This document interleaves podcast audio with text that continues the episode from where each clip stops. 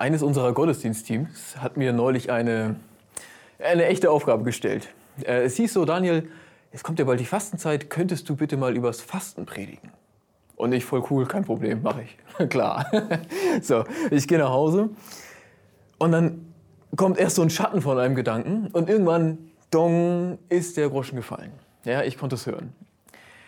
Und ich habe gemerkt, ey, du hast in deinem Leben noch nie vernünftig gefastet. Ja, also noch nie ernsthafter als Kaffee oder Alkohol. Ja? Ähm, und noch, nie, noch nicht mal beides gleichzeitig, so ungefähr.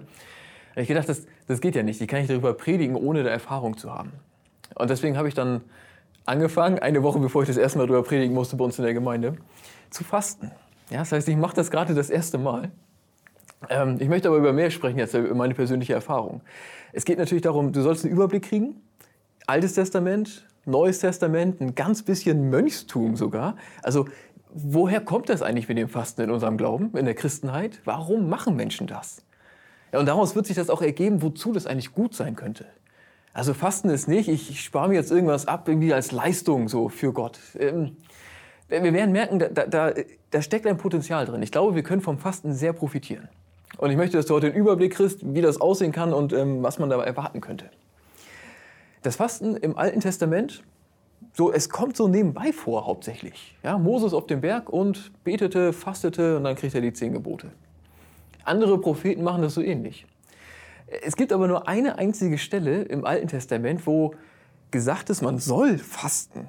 Also das sozusagen Gebot ist. Und da geht es um den Versöhnungstag. Also um den Yom Kippur heißt das. Der große Versöhnungstag, da fasten die Leute, aber auch nur einen einzigen Tag. Einen einzigen Tag wird nicht gegessen. Ich getrinkt bin ich mir gerade, gar nicht sicher. Aber 24, 25 Stunden, darum geht's. Und sonst gibt es kein Gebot im, im Alten Testament, dass man fasten soll. Und im Neuen Testament ist es so ähnlich. Im Neuen Testament gibt es auch keine Stelle, wo es jetzt heißt, ihr sollt aber fasten, macht das mal, so und so und so. Das nicht, aber es kommt vor. So, so selbstverständlich irgendwie, nebenbei. Also, es ist zum Beispiel so, Jesus wird in die Wüste geführt vom Heiligen Geist, heißt es. Und jetzt fastet er 40 Tage. Also er, er, er isst in den 40 Tagen gar nichts, aber trinkt. Und dann kommt der Teufel und versucht ihn. Ja? Er sagt ihm, dieses ganze Sohn Gottes Ding, lass das sein, folge mir und das wird dann super. So. Und es scheint so zu sein, dass die, die Fastenzeit, die er davor hatte, diese 40 Tage eigentlich eine Zeit der Stärkung sind. Also er scheint sozusagen jetzt diesen Fokus voll zu haben auf Gott und jetzt kann er dieser Versuchung widerstehen. Und es gibt dann dieses Gespräch zwischen ihm und dem Teufel und, und Jesus besteht das alles. Ja, setzt sich dadurch. Er ist stark genug dafür. Und, und später wird Jesus gefragt, das mit dem Fasten so sinngemäß, ne? Jesus, das mit dem Fasten ist ja super. Ja, machen alle fromm Leute. Das hast du gemacht, das, äh, die Pharisäer machen das, die Jünger von Johannes dem Täufer machen das. Alle, alle, die das mit Gott ernst meinen, die fasten. Aber deine Jünger irgendwie nicht. das wird Jesus so gesagt. Und dann reagiert er ganz interessant. Jesus sagt dann, ja, ja, du hast schon recht. Ähm, aber gerade jetzt, ja, warum sollen meine Jünger fasten, wenn ich bei ihnen bin? Warum soll man fasten, wenn der Bräutigam doch da ist? Später aber werden sie fasten, wenn ich nicht mehr da bin. Und das ist krass. Also er sagt, jetzt wo ich da bin, muss man nicht fasten, aber später wird es passieren. So selbstverständlich. Ähm, ich glaube, dass man deshalb, ist heute noch so, dass eigentlich am Sonntag nicht gefastet wird. Also traditionell fasten Christinnen und Christen 40 Tage vor Ostern. Damit sind aber nur die Tage äh, gemeint, die keinen Sonntag sind. Also von Aschermittwoch bis Ostersonntag sind 40 Tage plus Sonntage, weil am, Ostersonntag, weil am Sonntag nicht gefastet wird. Ja, Sonntag ist der Jesustag, der Bräutigam ist da, da fasten wir nicht. Aber an den anderen Tagen, sagt er, da werden sie es tun. Und auch im, in der Bergpredigt spricht er das an. Ich lese euch das mal vor. Matthäus 6. Wenn ihr fastet, ja, dann macht kein leidendes Gesicht wie die Scheinheiligen. Sie vernachlässigen ihr Aussehen und daran sollen die Leute merken, dass sie fasten. Amen, das sage ich euch. Sie haben damit ihren Lohn schon bekommen. Wenn du fastest, dann salbe deinen Kopf und wasch dein Gesicht. Denn so merkt niemand, dass du fastest, außer dein Vater, der im Verborgenen ist. Dein Vater, der auch das Verborgene sieht, er wird dich dafür belohnen. Hier stehen eigentlich drei Dinge, ja. Also wieder dieses Selbstverständliche, naja, wenn ihr fastet, dann. Es ist kein Gebot, aber Jesus geht davon aus. Er sagt, man soll beim Fasten nicht angeben. Okay. Und er sagt, dein Vater wird es dir belohnen. Was für eine starke Aussage. Hier steht, dein Vater, der auch das Verborgene sieht, wird dich dafür belohnen. Jesus sagt nicht, was Gott uns schenkt, wenn wir fasten. Ich glaube auch nicht, dass wir Gott erpressen können, so eine Art Hungerstreik. Ja, ich faste jetzt, bis ich von dir das und das bekomme. Das nicht. Und trotzdem ist doch klar, dass Jesus sagt, das Ding zwischen, das Fasten ist etwas zwischen uns und Gott. Und es ist auch für etwas gut. Es wird, es wird sich lohnen. Es wird sich lohnen. Es wird, sich, es wird in irgendeiner Form, werden wir davon profitieren, wenn wir fasten, weil Gott es belohnt. Ich würde mir nicht trauen, das so auszusprechen, wenn Jesus es nicht genau so sagen würde. Es gibt eine Stelle, habe ich gefunden, ähm, in der Apostelgeschichte, Kapitel 13. Da kann man, glaube ich, erahnen, was wir von Gott erwarten können im Fasten. Also etwas, das Gott scheinbar öfter tut, wenn Menschen eben diesen Weg gehen. Apostelgeschichte 13.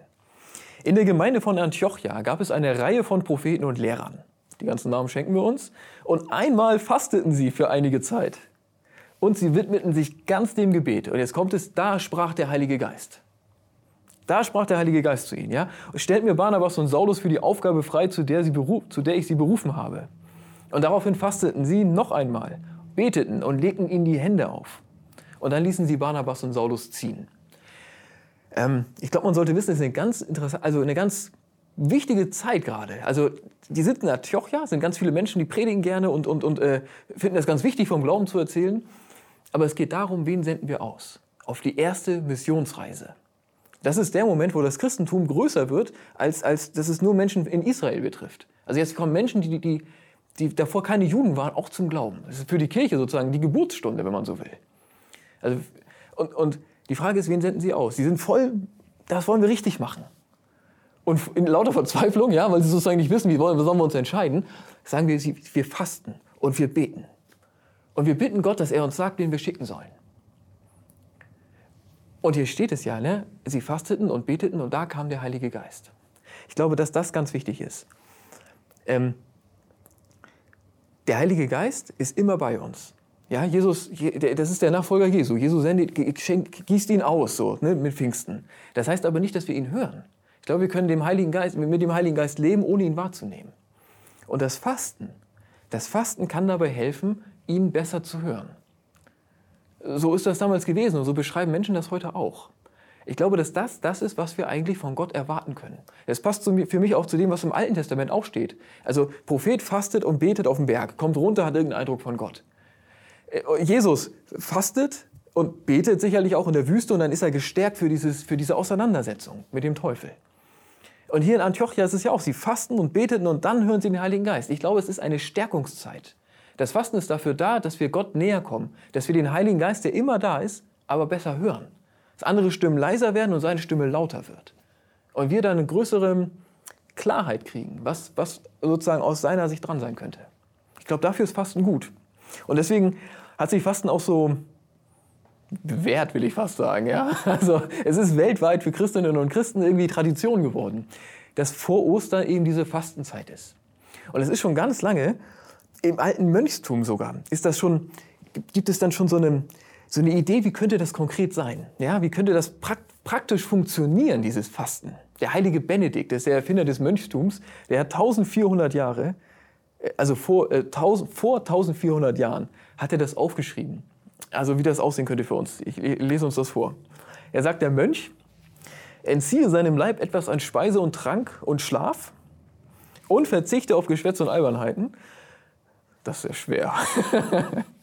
Aber er entziehe sich etwas an Leib und etwas an Speise, an Trank.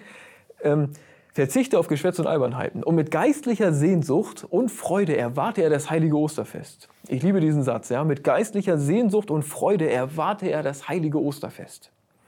Was aber genau der Einzelne als Opfer bringen will, unterbreite er seinem Abt. Der Abt ist der Chefmönch, ja. Und es geschehe mit seinem Gebet und in seiner Einwilligung. Hier steht so viel drin, was ich irgendwie großartig finde. So, und ich glaube, dass es uns voll hilft, auf eine gute Spur zu kommen. Der heilige Benedikt schreibt schon, das Fasten ist etwas Individuelles. Ja, jeder Mönch soll das selber entscheiden, was er weglässt. Etwas an, er sagt ja irgendwie was an Schlaf, was an Speise, was an Trank. Und, und für uns ist das doch so normal, das muss jeder selber wissen. Aber damals, muss man vorstellen, Mönchstum vor 1400 Jahren, das ist 900 Jahre älter als Luther. 900 Jahre älter als Luther. Da ist nichts individuell. Und im, im Kloster ja schon gar nicht. Alle die gleiche Frisur, alle das gleiche Essen, alle die gleiche Klamotte, ja, alle gemeinsam beten. So, ähm, die, die machen alles zusammen und trotzdem ist Fasten etwas Individuelles. Fasten ist ein Ding zwischen uns und Gott. Fasten ist etwas, was wir mit ihm besprechen sollen. Und dann kommt der Abt und prüft das. Ja, man soll das jemandem vorstellen. Der, der Abt ist der Chef, ne? der hat dann gesagt, ja, okay, mach das. Oder hat das ein bisschen korrigiert, ey, willst du vielleicht lieber anders? Oder ich glaube, das ist zu krass für dich, komm. Ja, sonntags gibt es ein Bier in der Klosterbrauerei. Ich weiß es nicht. Aber es hat so was Individuelles, so was Fürsorgliches und ich glaube, das sollten wir eins zu eins übernehmen. Und es heißt hier das heilige Osterfest. Er erwarte mit Freude das heilige Osterfest. Wie wichtig ist Ostern? Ich glaube, also was heißt ich glaube, ich bin der Meinung, Ostern ist das größte Fest, das wir haben. Ostern ist so groß, dass mir das schwerfällt, dass ins Herz überhaupt, dass mein Herz es überhaupt greifen kann. Jesus stirbt, Jesus leidet an, an der Sünde, am Tod, an, an, der, an der Schlechtigkeit der Welt. Und er nimmt es auf sich und durchbricht es. Und er schafft einen Weg der Freiheit. Für mich von heute bis in die Ewigkeit. Das ist, das ist Ostern. Ich finde das super groß. Ähm, und Fasten als etwas, das dieses Fest ein bisschen auf das Podest stellt, das ihm zusteht. Wenigstens ein ganz bisschen. Dass mein Herz das ein ganz bisschen besser begreifen kann.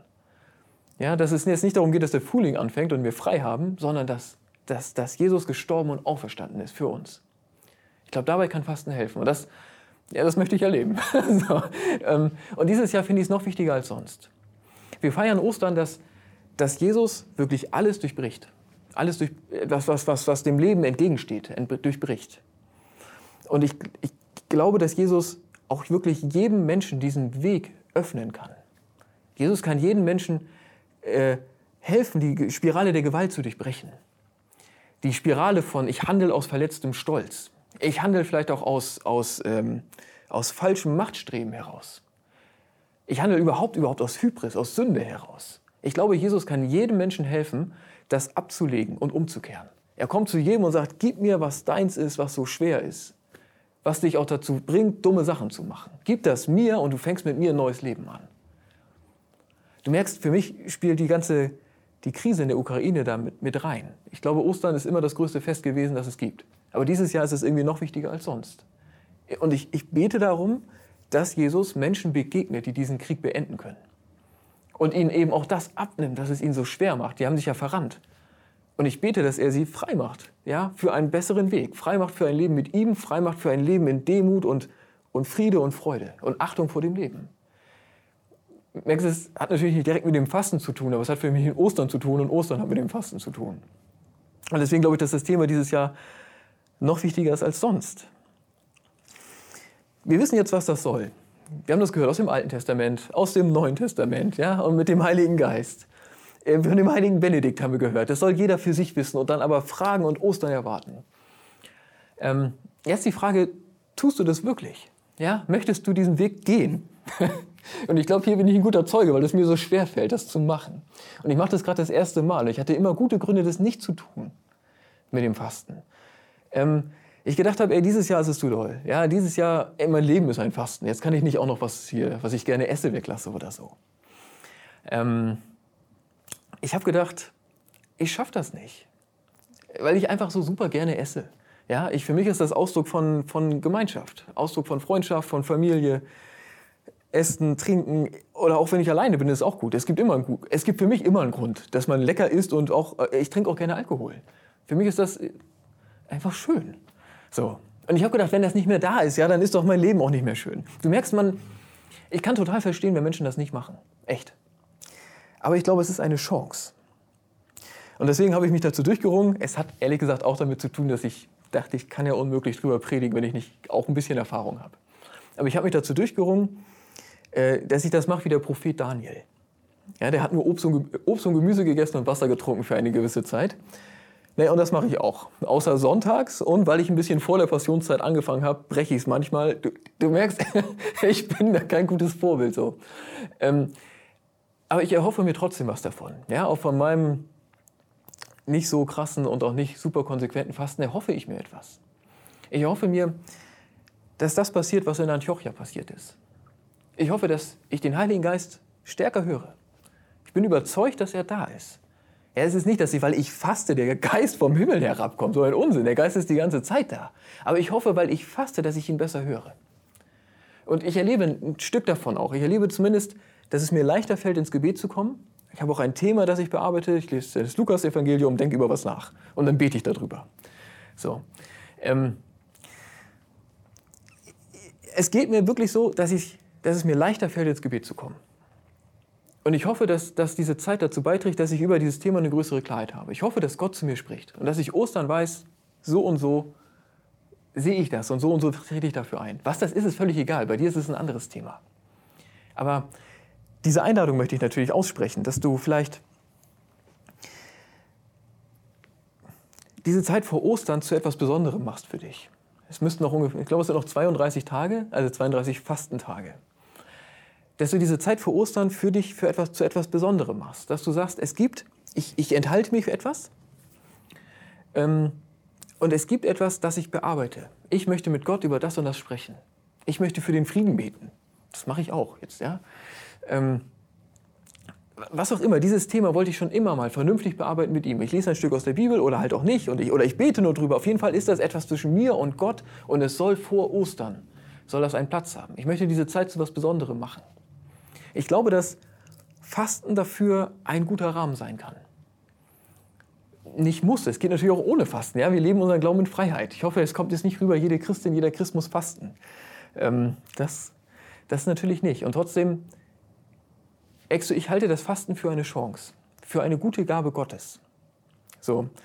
Und wenn du dich da auf den Weg machen willst, dann, dann, ähm, dann empfehle ich dir, dann halt es heute fest sag, okay, das ist es, ja, ich möchte das und das und das weglassen oder vielleicht auch nur diese eine Sache weglassen und ich möchte mit Gott über dieses Thema sprechen.